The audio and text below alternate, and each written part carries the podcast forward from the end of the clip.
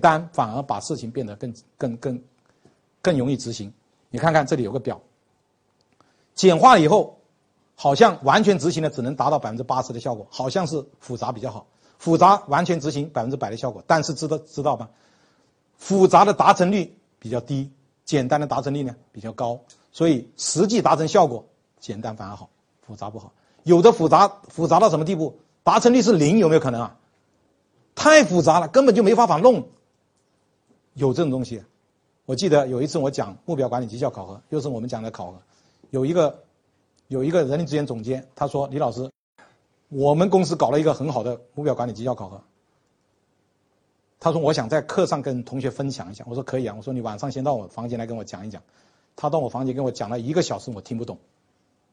后来我担心是不是我智力不好，我说：“这样，明天你先给你五分钟讲给大家同学们听，如果听得懂就继续讲，听不懂就不讲了。”结果他讲了五分钟，谁没听懂。他用了用了很多变量数学模型去算，他想做一个什么东西出来？做一个东西不需要人了，全部用电脑就可以把人的表现准确的算出来。他设很多变量，这个变量那个变量，这个变数那个变数，搞得晕头晕脑的，没人看得懂。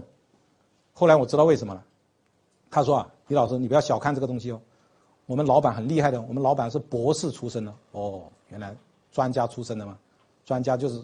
把简单的东西复杂化嘛，对吧？所以博士做老板大概就做出这么复杂的东西出来，啊，当然不是所有的博士啊，有的博士还是好的，所以不要把东西搞得看都看不懂，看都看不懂的东西怎么做呢？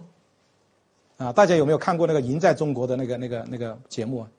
我我我最近在看马云那个点评的那本书，马云说，连我们都听不懂的东西，你说你是你你自己懂，你自己懂好了，没人听得懂。你给评委讲，评委都听不懂你这个创业项目是干什么的？你说谁给你投钱呢？所以一定要简化、简化再简化。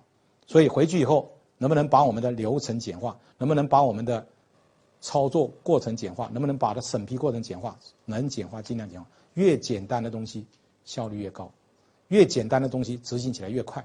一定要明白这个东西，特别是给员工做的事情，要不要简单一点？你那个作业指导书要不要简单呢？你搞得很复杂，看都看不懂。作业指导书不是员工看得懂啊，检查的人也要看得懂啊，检查的人也看不懂，那你作业指导书还有什么用呢？所以，简化、简化再简化，简化了才有执行力，复杂是没有执行力的，啊，这是。